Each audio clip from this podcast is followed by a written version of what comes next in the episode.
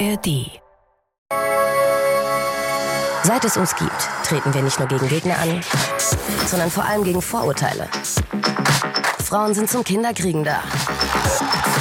Gehören in die Waschküche. Wie Amateurfußball. Nur in Zeitlupe. Aber weißt du was? Wir brauchen keine Eier. Wir. Wir haben Pferdeschwänze. Wie bitte? Das ist mal eine Ansage in diesem Werbeclip einer Bank mit den Spielerinnen der Fußballnationalmannschaft. Ein Selbstverständnis und eine Haltung, mit der wir gern in diese neue Folge Was geht, was bleibt starten. Weit entfernt die Zeit damals beim EM-Sieg 1989, als der Deutsche Fußballbund den Gewinnerinnen der EM ein 41-teiliges Kaffeeservice mit blauen, gelben und roten Blümchen überreicht hatte. Ja, und auch wenn es die alten Herren vom DFB damals sicher nur gut meinten, rückblickend ist es einfach nur hoch peinlich und heute natürlich unvorstellbar, denn es ist 2023 und die Frauenfußball-WM in Australien und in Neuseeland, die läuft und auch die Berichterstattung, die während des Turniers und noch länger vor dem Turnier angelaufen ist. Eine, in der sich die Spielerinnen selbst inszenieren und von den Medien zum Beispiel in verschiedenen Dokus auch inszeniert werden. Und über genau dieses Bild, das transportiert wird vom Profi-Frauenfußball, darüber wollen wir jetzt sprechen. Ich bin Christian Batzlen. Ich freue mich, dass ihr dabei seid in dieser Folge unseres SWR2 Kulturpodcasts. Und zu Gast in dieser Folge ist dafür einer, der sich damit bestens auskennt, Jörg-Uwe Nieland, der mit Daniela Scharf, die leider nicht dabei sein kann. Und deshalb sprechen zwei Männer über Frauenfußball, die zusammen das Buch Die Sexualisierung des Sports in den Medien herausgebracht haben. Er ist Soziologe und Kommunikationswissenschaftler und forscht seit vielen Jahren zum Bild des internationalen Frauenfußballs und kann uns einen Einblick geben über den wissenschaftlichen Stand im Bereich der Sportkommunikation und der Sportmedien. Willkommen im Podcast, Jörg Uwe. Ja, hallo, danke für die Einladung. Ja, später im Gespräch, da kommen wir bei der Frage, was bleibt, vielleicht auch zu dem Punkt, was der Männerfußball vom derzeitigen Frauenfußball lernen kann vorher. Aber da geht es um die Frage, was geht und wie ist das Bild derzeit vom professionellen Frauenfußball ist. Jörg Uwe, schaust du gerade die aktuelle WM und gibt es eine Sache, die dir in diesen Tagen direkt aufgefallen ist? Ähm, ja, ich schaue die WM auch recht äh, intensiv.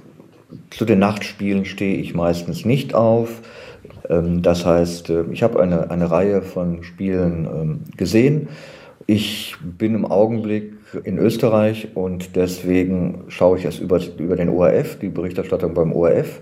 Mir ist aufgefallen, dass die Berichterstattung sehr sachlich, ähm, sehr engagiert ist und ich finde, es tritt sowas wie eine Normalität ein bei der Berichterstattung. Es ist nichts mehr Besonderes, dass eine Frauen-WM stattfindet.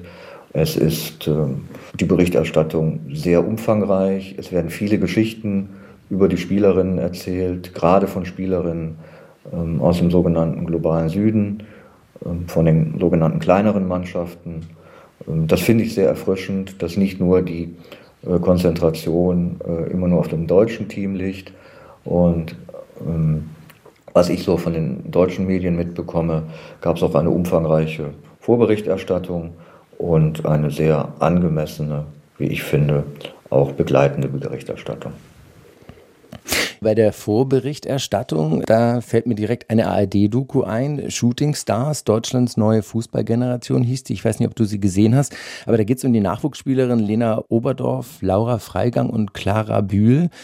Ich muss sagen, ich fand es sehr auffallend, wie nahbar und wie zugänglich sie dort dargestellt wurden. So die Inszenierung über die Hobbys, die eine häkelt, die andere fotografiert mit analogen Kameras. Die Hundeliebe wurde inszeniert. Ist das typisch für den Frauenfußball? Das würde ich jetzt gar nicht so sehr als typisch für den Frauenfußball bezeichnen. Ich würde es eher bezeichnen als eine neue Art der, ja, der Berichterstattung im weitesten Sinne über den Sport und über sportliche Ereignisse und äh, was dahinter liegt. Also wir erleben in den letzten Jahren einen Boom an Sportdokumentarserien, ähm, wo Mannschaften über oder Spieler, Spielerinnen über eine ganze Saison begleitet werden, erinnern an den Erfolg der Formel 1 Doku-Serie Also da gibt es im Augenblick so eine, eine Welle, sage ich jetzt mal, der, der Beschäftigung mit dem, mit dem Sport jenseits des Live-Ereignisses. Und in diesem Format haben sich dann so diese, diese Nähe zu den, ähm, zu den Spielerinnen und Spielern, hat sich da so, so, so eingebürgert, um ja, ihnen ein menschliches Gesicht zu geben. Das ist ein bisschen auch abgeschaut von der von Instagram, Facebook, äh, äh, Kommunikation, wo ja auch sehr viel Privates, Persönliches kommuniziert wird, eben auch von Sportlerinnen und Sportlern. Also das würde ich jetzt nicht für typisch äh, den Frauenfußball oder Sportlerinnen äh, bezeichnen. Ich gucke vielleicht zu wenig ähm, Männerfußball-Dokumentation. Mir hat sich so ein bisschen die Frage nach der Stereotypisierung gestellt, weil es sind ja dann irgendwie jetzt auch zugängliche Hobbys und ich habe selten Spielerdokus im Kopf, ähm, wo es um Häkeln, Fotografieren und Hundeliebe geht. Hast du nicht das Gefühl, dass hier binäre Geschlechterordnungen zumindest in Teilen reproduziert werden? Ja, also ich meine, du hast jetzt das Kaffeeservice äh, erwähnt, da kommt, glaube ich, kein Bericht, äh, auch übrigens keine wissenschaftliche Abhandlung über die Geschichte des Frauenfußballs, äh, zumal in Deutschland, äh, ohne diesen Verweis aus. Also das ist noch in den Köpfen. Das ist in den Köpfen der männlichen Betrachter, der männlichen äh, Journalisten.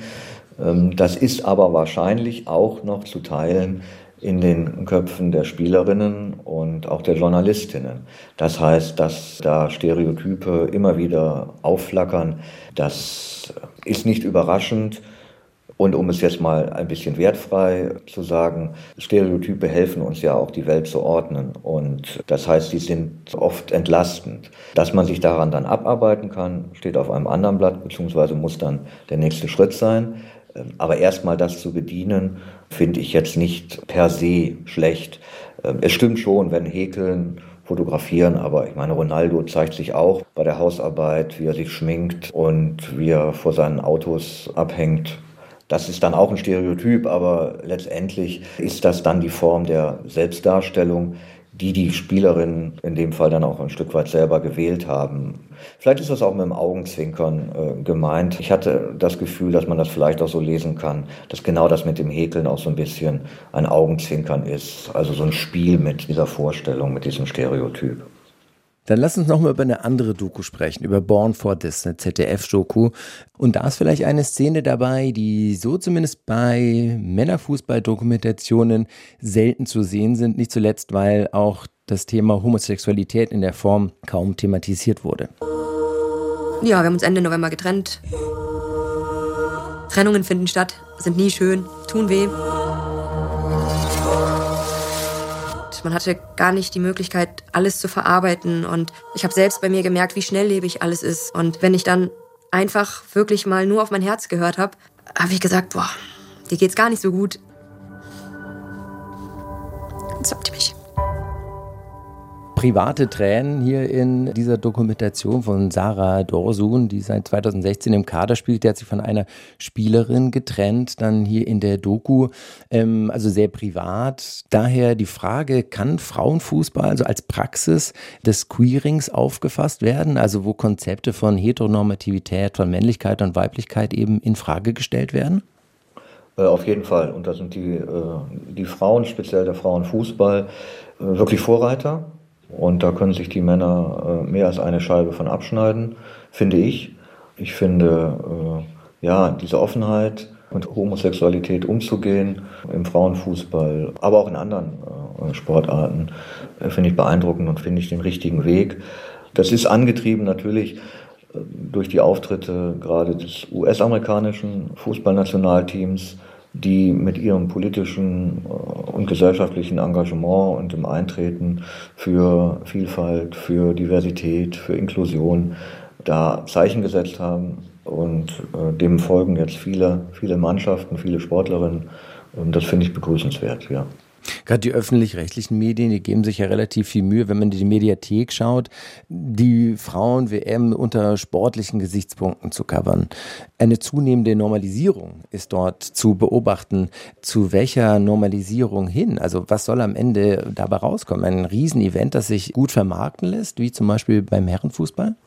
Also was im Mittelpunkt stehen sollte, würde ich sagen, ist der Sport und die sportlichen Ereignisse. Wir erleben spannende Spiele. Also jetzt das Spiel in Australien gegen Nigeria, das war, das war super, super spannend mit langen Nachspielzeit und noch einem Anschlusstreffer.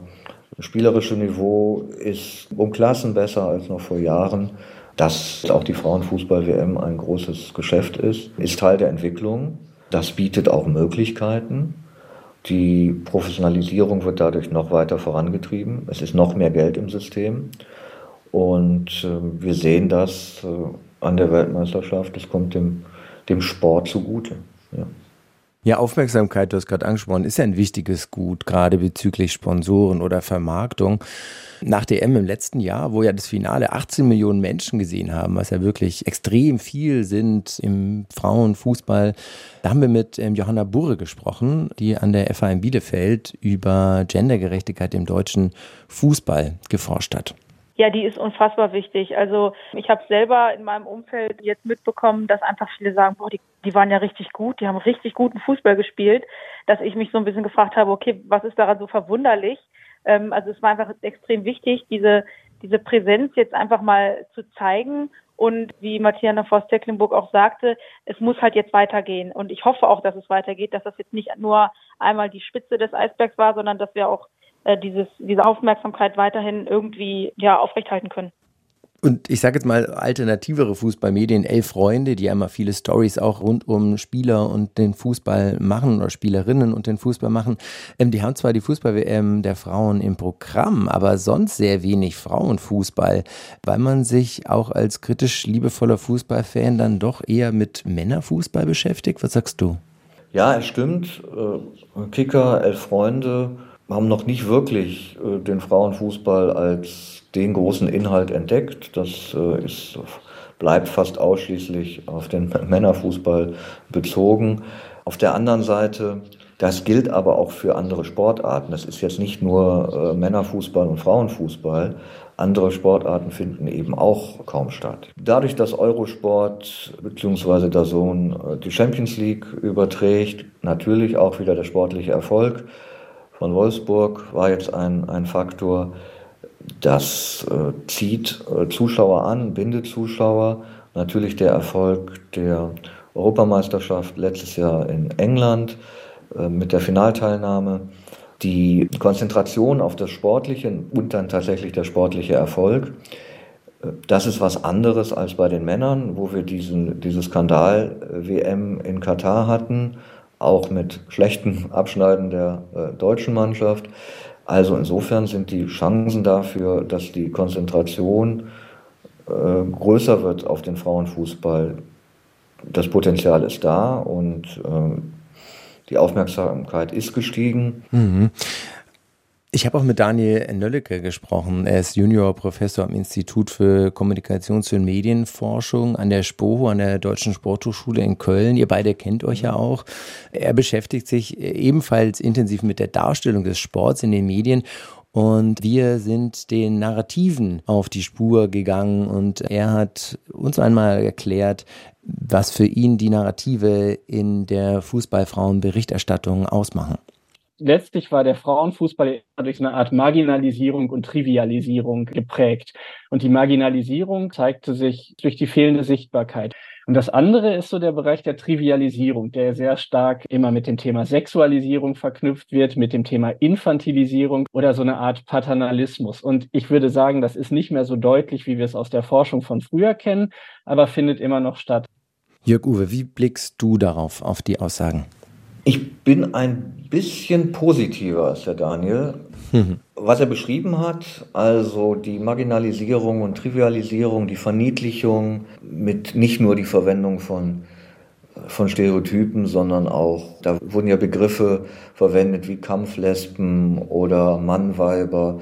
Oder sie wüssten wenigstens, wie man dann die Trikots äh, später sauber kriegt. Also das war schon ähm, deutlich unter die Gürtellinie. Und das hat sich aber auch deutlich verändert. Das heißt, das Sportliche rückt mehr in den, in den Mittelpunkt.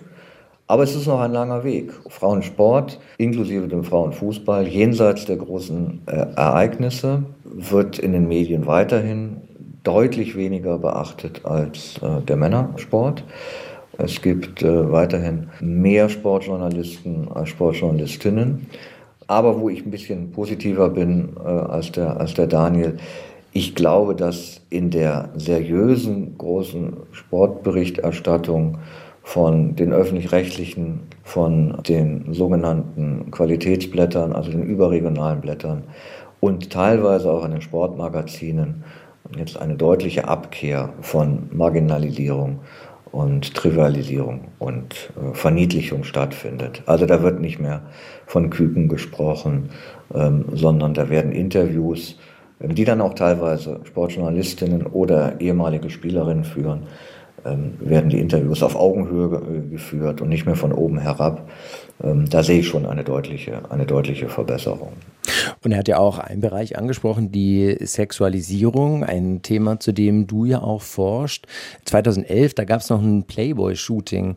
Ist das noch ein Thema und inwiefern? Äh, ja, das ist ein Thema. Das äh, ist auch weniger geworden.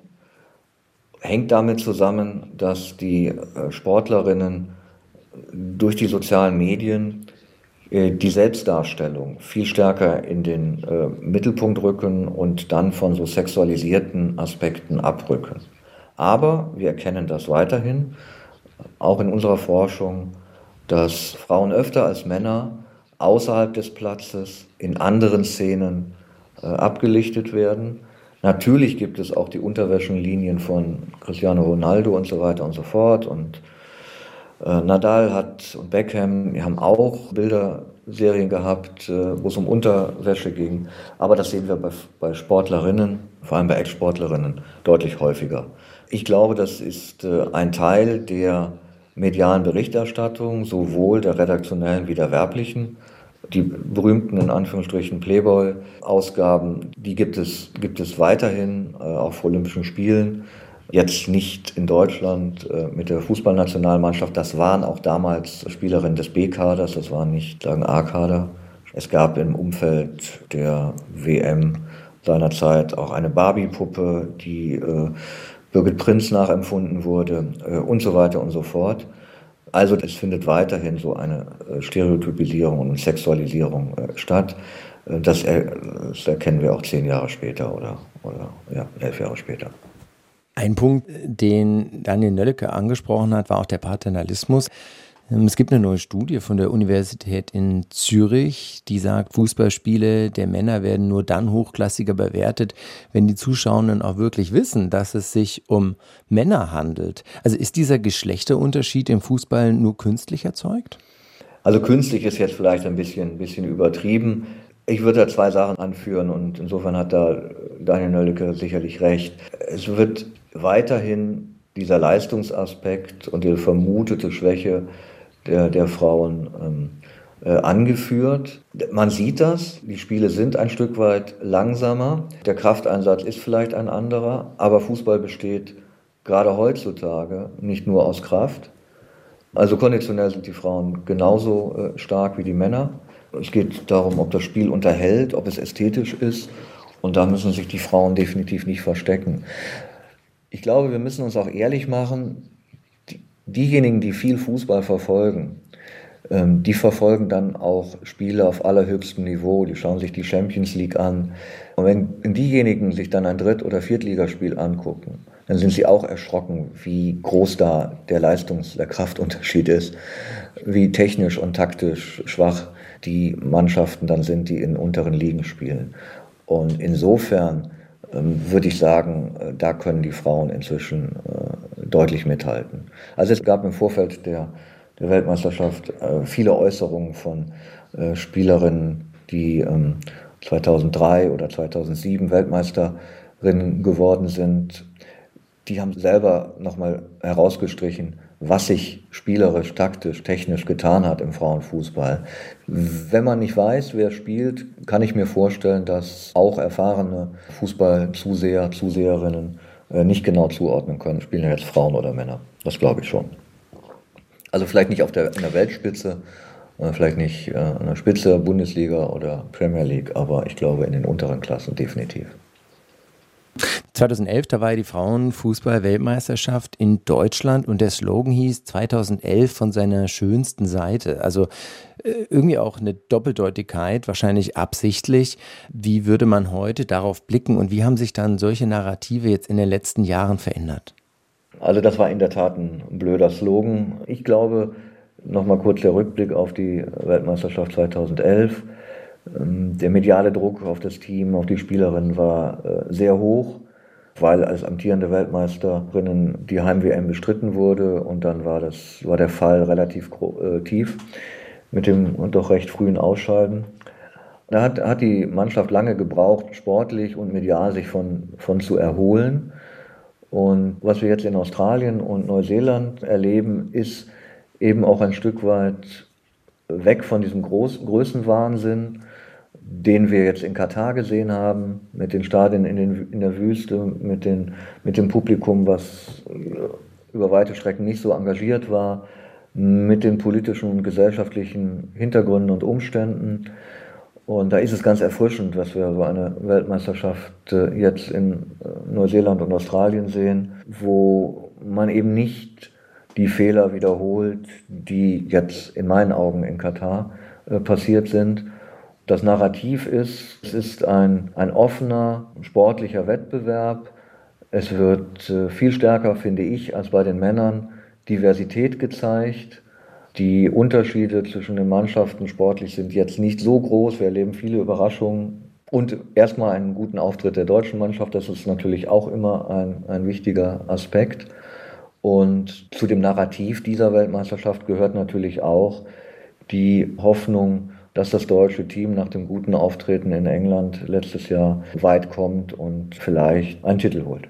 Jetzt haben wir viel darüber gesprochen, was geht. Wir haben auch darüber gesprochen, wie Medien die Spielerinnen darstellen, die über die Narrative, die erzählt werden. Was früher nicht gab, ist die Selbstdarstellung in den sozialen Medien. Und das bringt uns zu dem Teil, was bleibt? Was ist jetzt anders? Was ist in der Zukunft anders, als es in der Vergangenheit war? Was können vielleicht auch der Männerfußball von dem aufstrebenden Frauenfußball lernen, von der Darstellung und aber auch von der Selbstinszenierung?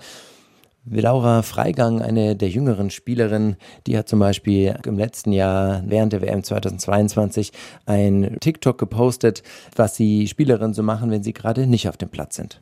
In der ganzen Hunderunde gab es nicht als runde Hunde. Oh, das ist ja easy. Ich kann das ja nicht mal lesen. Und das untere. Ach, das untere. Acht alte Ameisen aßen am Abend Ananas an Sascha. Nee. Glücklichster Tourist, wenn auf einer einer nochmal, nochmal, nochmal, nochmal. Also die Stimmung ist bestens. Sie zeigen sich da vor der Kamera und spielen bei TikTok mit Filtern herum. Sie zeigen sich nahbar, was man bei Männer-Fußballspieler-Profilen oft gar nicht so sieht. Diese Überinszenierung, das ist das Stichwort, über das ich sprechen will.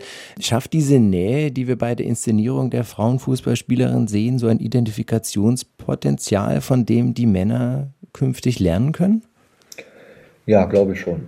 Das ist eine Offenheit, das ist eine auch Experimentierfreudigkeit. Und ja, die, die Männer können insofern was davon lernen, ähm, dass sie vielleicht nicht mehr so allglatt und durch Berater und Vereine und den Verband kontrolliert ihre Kommunikation abspulen.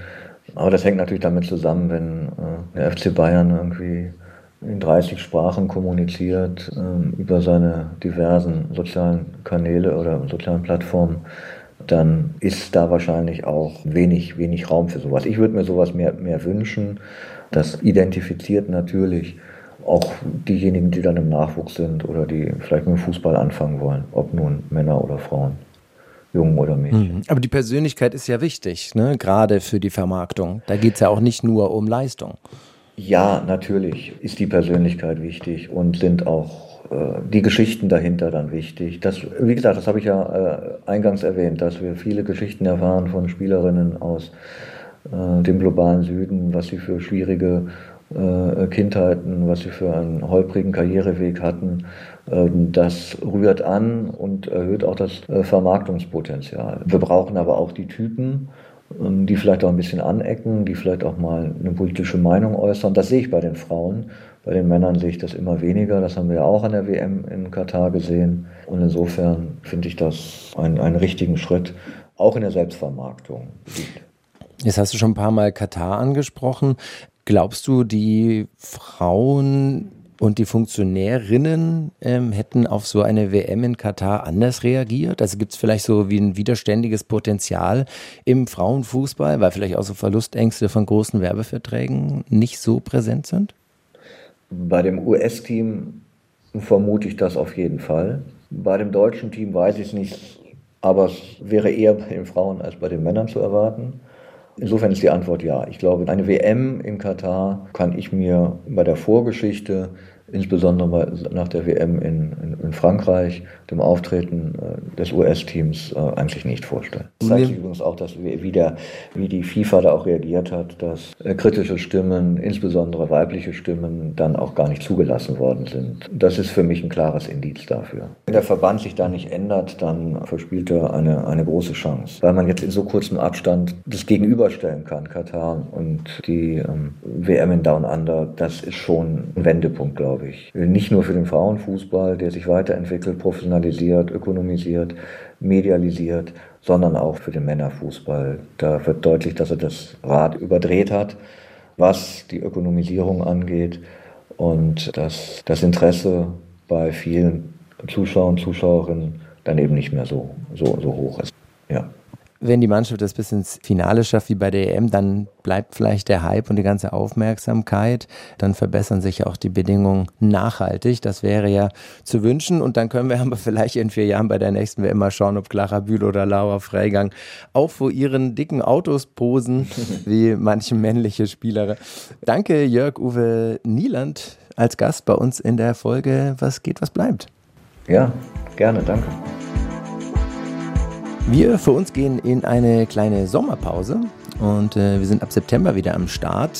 Das heißt dann auch, wir sammeln neue Themen. Wenn ihr da was habt oder einfach Feedback geben wollt, dann schreibt uns an kulturpodcast.swr.de. Sternchen, Likes, Daumen hoch, natürlich immer gerne gesehen. Da freuen wir uns auch äh, während den Ferien. Macht's gut, ich bin Christian Batzlen und bis dahin.